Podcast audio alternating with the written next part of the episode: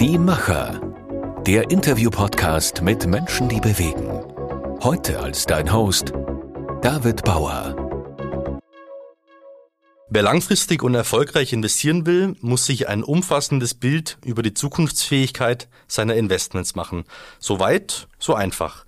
Aber wie ist es, wenn Unternehmen bzw. Private Equity Fonds nachhaltige Investitionsentscheidungen treffen wollen und müssen? Was gilt es da alles zu beachten?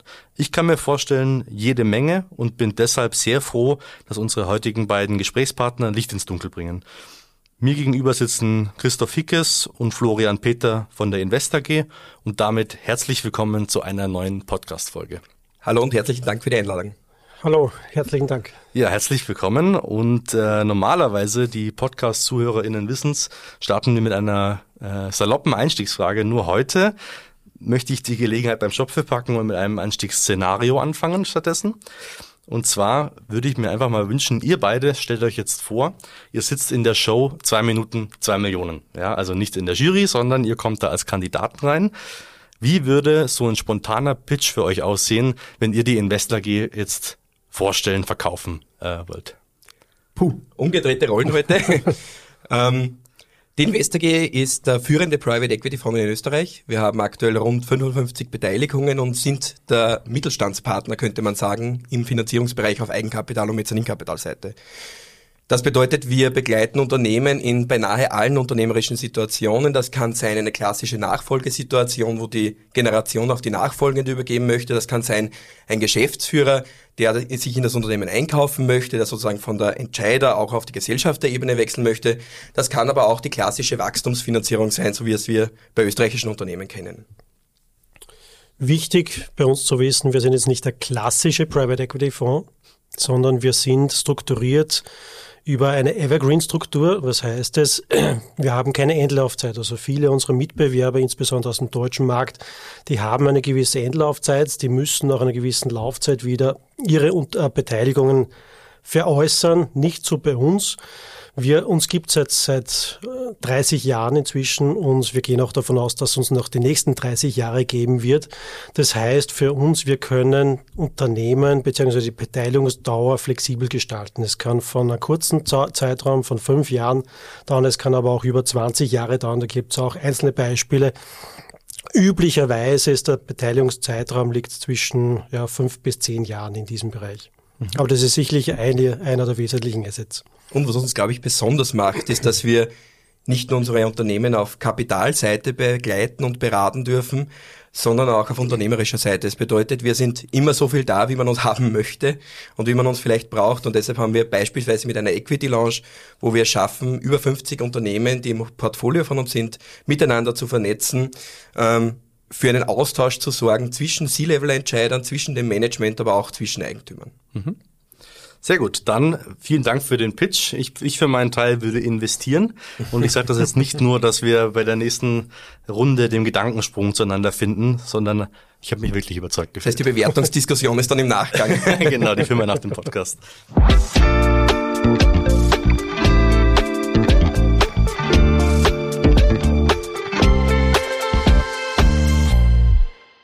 Gut, äh, Gedankensprung fünf Gedanken, fünf Satzanfänge und ihr dürft sie gerne zu Ende führen.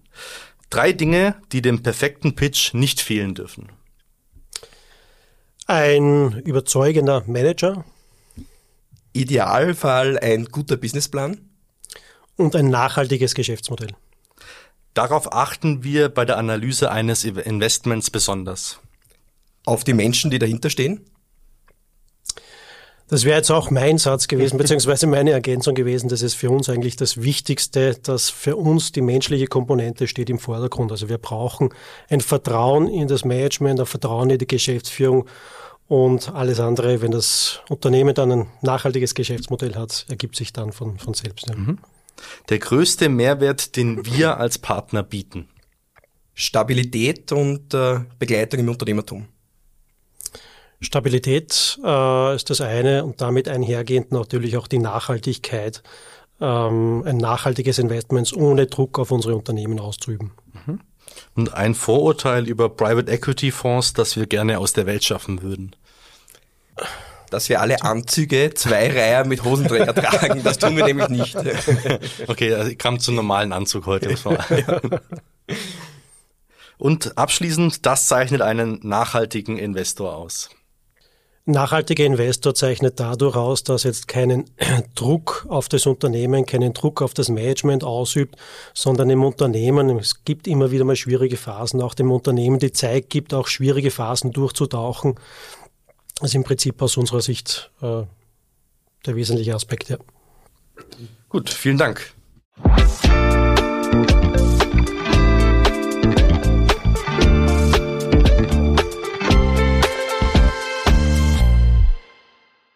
Also Florian, du hast es beim Pitch schon erwähnt, dass die äh, InvestorG der führende Private Equity Fonds in Österreich ist. Mit dieser Größe geht sicherlich auch eine gewisse Verantwortung einher. Was bedeutet es für euch, dieser nachhaltig gerecht zu werden? Ich glaube, wir müssen da ein bisschen unterscheiden in dem, was aktuell in den Medien herumschwirrt, nämlich die ökologische Nachhaltigkeit zu trennen von dem, was wir als InvestorG seit 30 Jahren eigentlich leben, die ökonomische Nachhaltigkeit. Wir begleiten Unternehmen, wie es auch der Christoph gesagt hat, in den verschiedensten Situationen, in Situationen, wo wir vielleicht auch so ein bisschen der Ankerpunkt sind, nicht nur jetzt für die Gesellschaft und für das Management, sondern auch für außenstehende Stakeholder. Und ich glaube, dass da für uns sehr wichtig ist, die Nachhaltigkeit so zu leben, dass wir sagen, wir wollen aktiv Verantwortung übernehmen für den Standort, für die Mitarbeiterinnen und Mitarbeiter, aber auch für die nachfolgende Generation. Das heißt, wir stellen am Anfang schon sicher, na, was passiert denn mit dem Unternehmen in 10, 15, 20 Jahren? Und das ist für uns einer der wesentlichen Aspekte der Nachhaltigkeit. Mhm. Aber du hast es gerade schon erwähnt, dass die Ökologie äh, nicht alles ist, aber dennoch ein Teil davon. Jetzt für mich als Außenstehenden, wie kann man sich das vorstellen? Bekommt man beides, also die Ökonomie und die Ökologie am besten unter einen Hut? Ich glaube gar nicht so, dass die Ökonomie und die Ökologie, äh, dass das Widerspruch, dass es ein Widerspruch ist. Ich glaube, die Ökologie und die Ökonomie lassen sich auch sehr gut miteinander vereinen. In der Vergangenheit wurde vielleicht zu sehr auf die Ökonomie geachtet und der ökologische Aspekt außen vor gelassen bzw. nicht betrachtet. Aber ich glaube schon, dass wenn man mit den neuen Technologien, äh, wenn man vielleicht die Prozesse etwas umstrukturiert, dass sich auch der ökonomisch, äh, der ökologische Gedanke mit dem ökonomischen gut vereinen lässt. Ähm, also jetzt nur auf den ökologischen Gedanken zu achten, ist natürlich auch der falsche Weg, weil natürlich muss ein Unternehmen auch ökonomisch erfolgreich sein, um auch wirklich nachhaltig Bestand zu haben. Aber ich bin jetzt nicht, äh, ich gehe, also meiner Meinung, ein widersprüchlich, widersprüchliches ist das nicht, Ökonomie und Ökologie. Mhm. Jetzt seid ihr seit 30 Jahren schon aktiv. Hast mhm. du den Eindruck, dass sich da in den letzten Jahren noch was getan hat oder war das von Anfang an immer dieselbe Strategie oder wurde da jetzt besonders in den letzten fünf bis zehn Jahren noch mehr auf Nachhaltigkeit Wert gelegt? Also auf den ökologischen Aspekt, da wird natürlich in den letzten Jahren oder wurde natürlich in den letzten Monaten und äh, Jahren verstärkt das Augenmerk gelegt. Es ist, gibt einerseits regulatorische Anforderungen, es gibt auch aber immer mehr Anforderungen aus der Gesellschaft heraus, äh, sei es jetzt Fragestellungen von neuen Mitarbeitern, die man anwerben möchte. Aber vermehrt, äh, was ich jetzt immer wieder oder immer verstärkter auf den Markt kommt, beziehungsweise ähm, nachgefragt wird seitens der Kunden, aber auch seitens der Investoren. Auch Kunden verlangen von dir inzwischen einen ökologischen Nachdruck, insbesondere wenn man jetzt die Automotive-Industrie mhm. oder wenn man in der Automotive-Industrie Kunden hat, die verlangen von den Zulieferbetrieben auch äh, inzwischen schon Ökolog den ökologischen Aspekt beziehungsweise einen, einen ökologischen Fußabdruck. Und das wird sicherlich, nachdem die Anforderungen auch von den Banken kommen, also vom, vom Kapitalmarkt, wird das alle Unternehmen treffen. Und von daher ist natürlich der ökologische Gedanke, hat immer mehr ähm, zugenommen und kommt auch immer mehr in, die, in der Geschäftsführungsetage an. Ich glaube, das, was der Christoph gesagt hat, ist absolut richtig. Wir sehen jetzt aus regulatorischer Sicht eine, einen irrsinnigen externen Druck, wenn man es vielleicht so nennen möchte, vom Gesetzgeber, der sich jetzt gerade die volle Breitseite im Unternehmen durchschlägt. Wir haben die CSRD, die relativ viele Unternehmen in einem ersten Schritt betreffen wird und den breiten Mittelstand in einem weiteren Schritt. Wir sehen das deutsche Lieferkettengesetz zum Beispiel und andere rechtliche Rahmenbedingungen, die einfach sukzessive dazu führen werden, dass wir uns mit dieser Thematik auseinandersetzen müssen. Einerseits wir als Kapitalgeber, aber andererseits auch, wie Christoph gesagt hat, der Geschäftsführer des Unternehmens. Wir sehen, dass Wirtschaftsprüfer beispielsweise bei größeren Unternehmen mittlerweile auch Nachhaltigkeitsberichte durchsehen und genau das ist es, worauf wir dann auch am Ende des Tages schauen. Also das, was heute vielleicht noch so ein bisschen die Sternchenaufgabe ist, um das, um das Eins mit Sternchen zu bekommen, wird in Zukunft sicherlich eine notwendige Aufgabe zu sein, um, um am Ende des Tages eine ökonomische Nachhaltigkeit ökologisch ähm, untermauern zu können. Mhm. Also aus Investorensicht stelle ich mir das leichter vor bei dem Neueinstieg. Schaue ich mir das an, was ist, da, was ist der Status quo, welche Auflagen erfüllt es bereits, äh, wie ist es aber, wenn ihr jetzt natürlich schon in aktuellen Cases schon längst drin, drin seid, die sich jetzt auch an neue Regulatorien anpassen müssen? Ist es manchmal schwieriger oder ist es doch äh, schwerer, das neue Einhorn zu finden?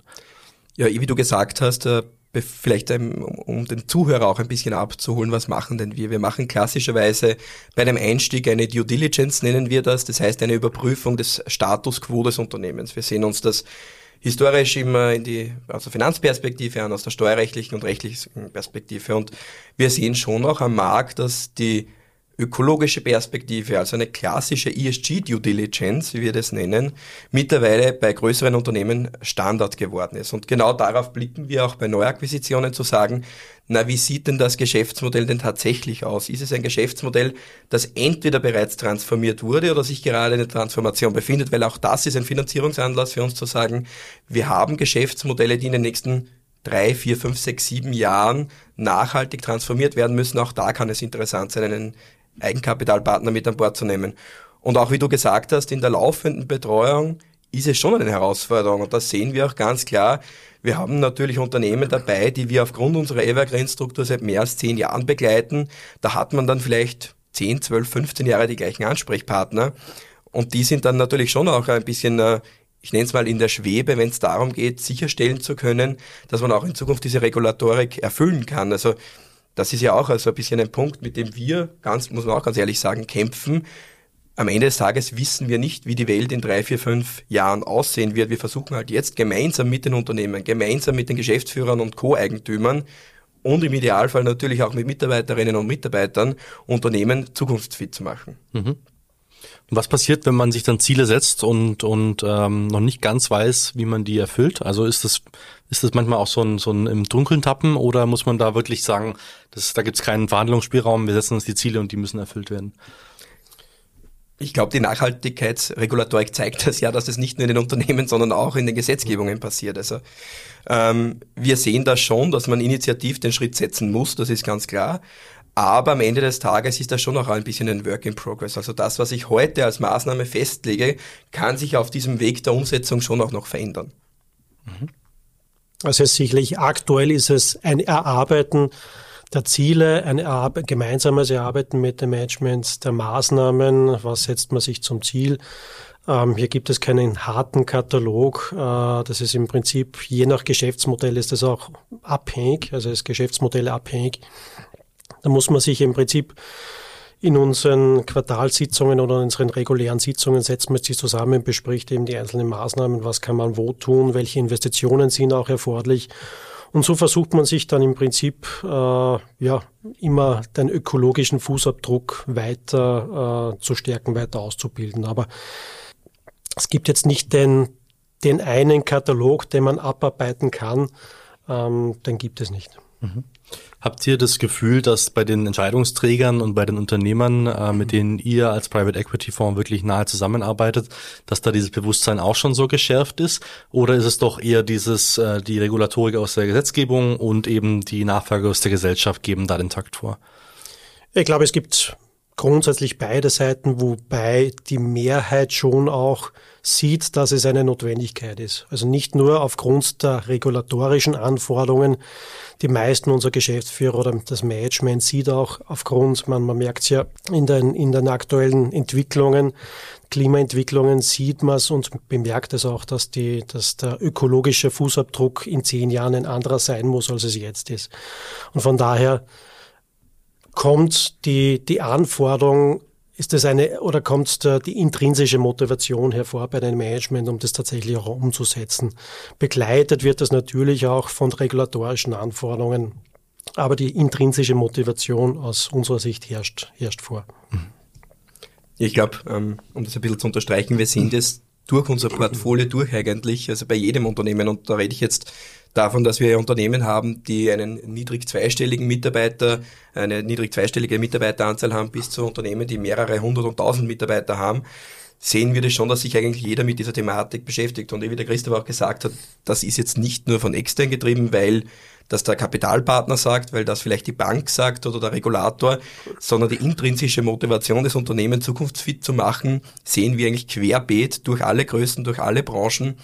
Und ich glaube, dass das eigentlich ein gutes Zeichen ist, dass man sagt, wir wollen uns aktiv dieser Herausforderung auch entgegenstellen. Mhm.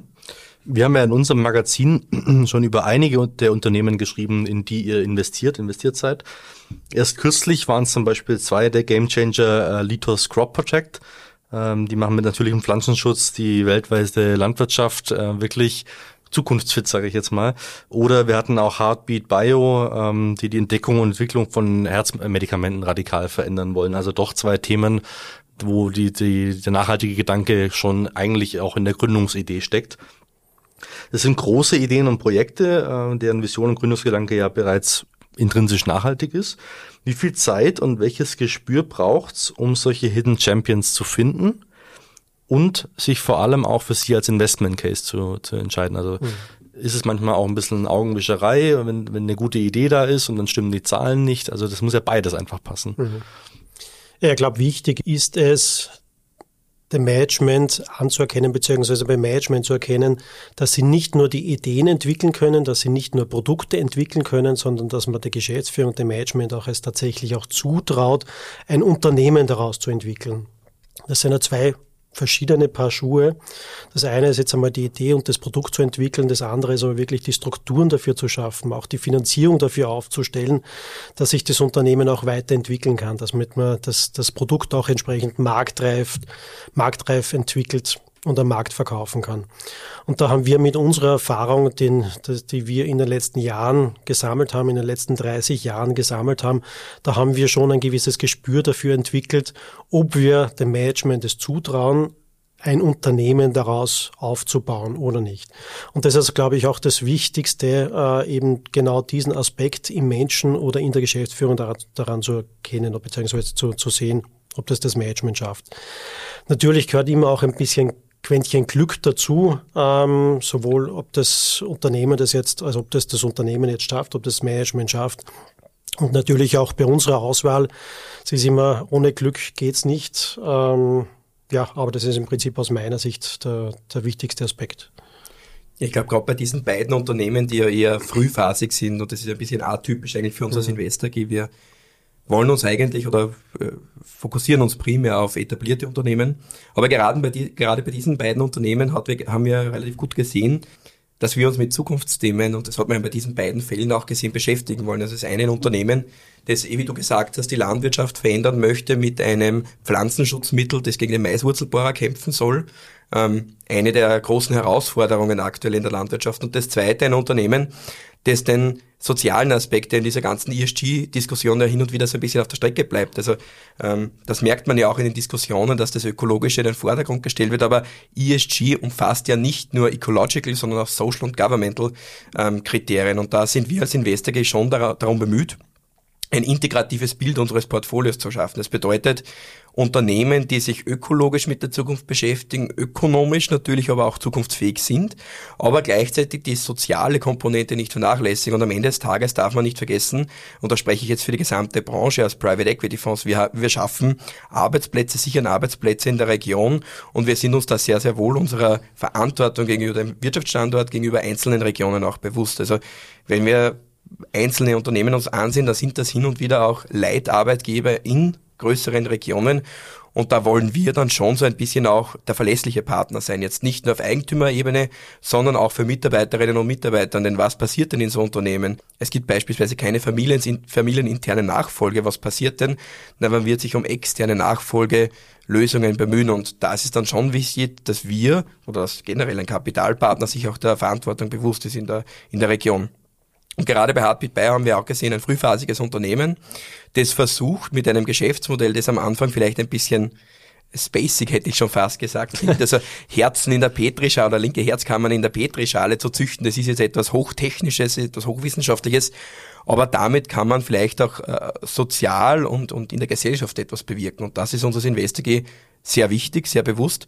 Und ich glaube schon, dass die beiden Unternehmen, die du da jetzt herausgesucht hast, auch ideale ähm, Leitbilder und Leitmotive und Leitunternehmen sein können. Ja, das ist ein gutes Stichwort. Ich habe natürlich diese beiden Beispiele gewählt, weil sie doch sehr plakativ äh, veranschaulichen, äh, wie das Thema Nachhaltigkeit nach außen getragen werden kann. Was macht man mit den Unternehmen und den Investment Cases, wo das nicht so offensichtlich ist? Wie, wie ähm, prüft man das? Wie geht man dem auf den Grund? Und vor allem, wie transportiert man das auch nach außen, dass auch diese Unternehmen eben genau dieselben Kriterien erfüllen, äh, denselben Anspruch haben etc.? Ich glaube, am Ende des Tages muss man schon sagen, dass es ein gewisses Proof of Concept braucht. Ähm, einerseits, um für uns als Kapitalpartner, als Gesellschafter als langfristiger Sicherheit zu schaffen und andererseits aber auch dann, um die Zukunftsfähigkeit des Unternehmens darstellen zu können. Also das ist sicherlich ein Punkt, der für uns ganz wichtig ist. Der zweite Punkt ist das Management, das wir schon angesprochen haben. Und der dritte Punkt ist schon auch, und das darf man ja auch nicht vernachlässigen in der Diskussion, na, wie sieht denn das zukünftige Unternehmen aus und auf welchen Märkten ist es etabliert? Das bedeutet jetzt nicht, dass ich mir nur IT-Unternehmen ansehe, die vielleicht ein gutes Wachstum in der Vergangenheit hatten und in der Zukunft vermutlich auch haben, sondern es bedeutet auch, sich aktiv mit Hidden Champions auseinanderzusetzen. Das heißt, wenn man in unser Portfolio blickt, sind da Unternehmen dabei, die mehrere hundert Millionen Euro Umsatz machen, die aber keiner kennt. Also ein klassisches Beispiel ist eine Herber Chemosana Apotheker AG. Die kennt kennen die wenigsten Österreicherinnen und Österreicher, ist aber eines der Leitbetriebe, wenn es um Logistiklösungen im Pharmabereich geht. Und genau da setzen wir an, als Investor zu sagen, diese Trier zwischen Nachhaltigkeit, Management und Geschäftsmodell, das zu vereinen, glaube ich, das ist die große Herausforderung, vor der wir, hätte jetzt schon fast gesagt, tagtäglich stehen, aber vor der wir natürlich stehen, wenn wir uns Geschäftsmodelle und Unternehmen genauer ansehen.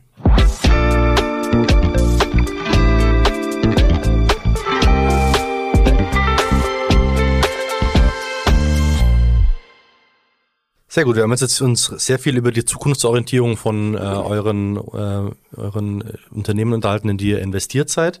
Es geht natürlich aber auch um eine Zukunftsorientierung von der Investor G selbst.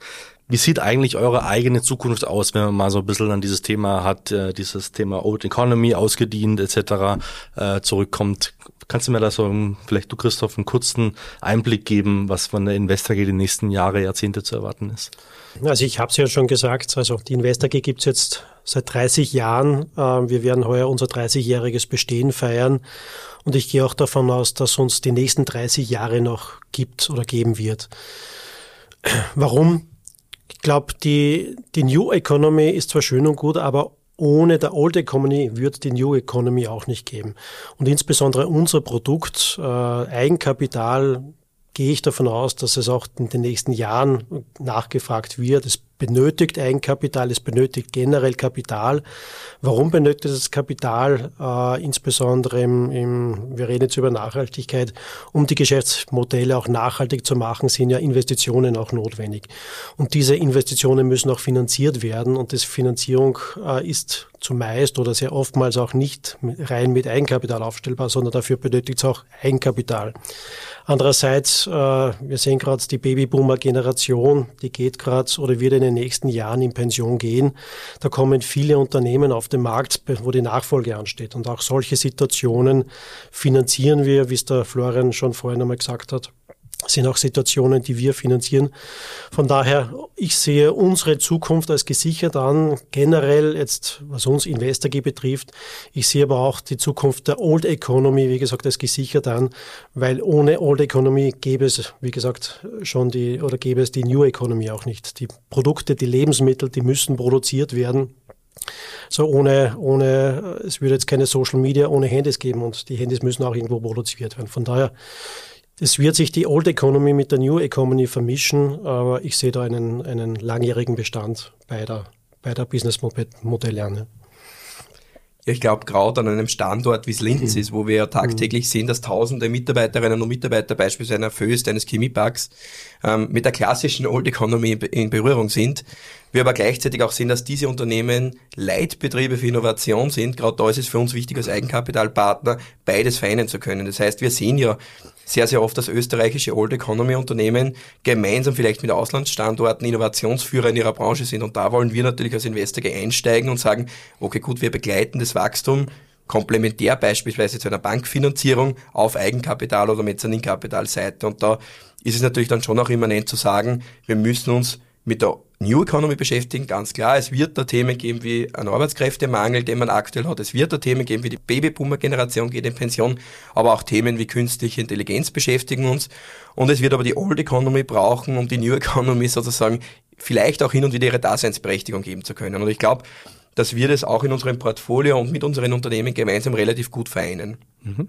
Dann wünsche ich einen äh, erfolgreichen Ausblick in die Zukunft äh, mit Old und New Economy und allem, was ihr euch darin vorgenommen habt und bedanke mich herzlich für das freundliche Gespräch. Vielen Dank. Danke.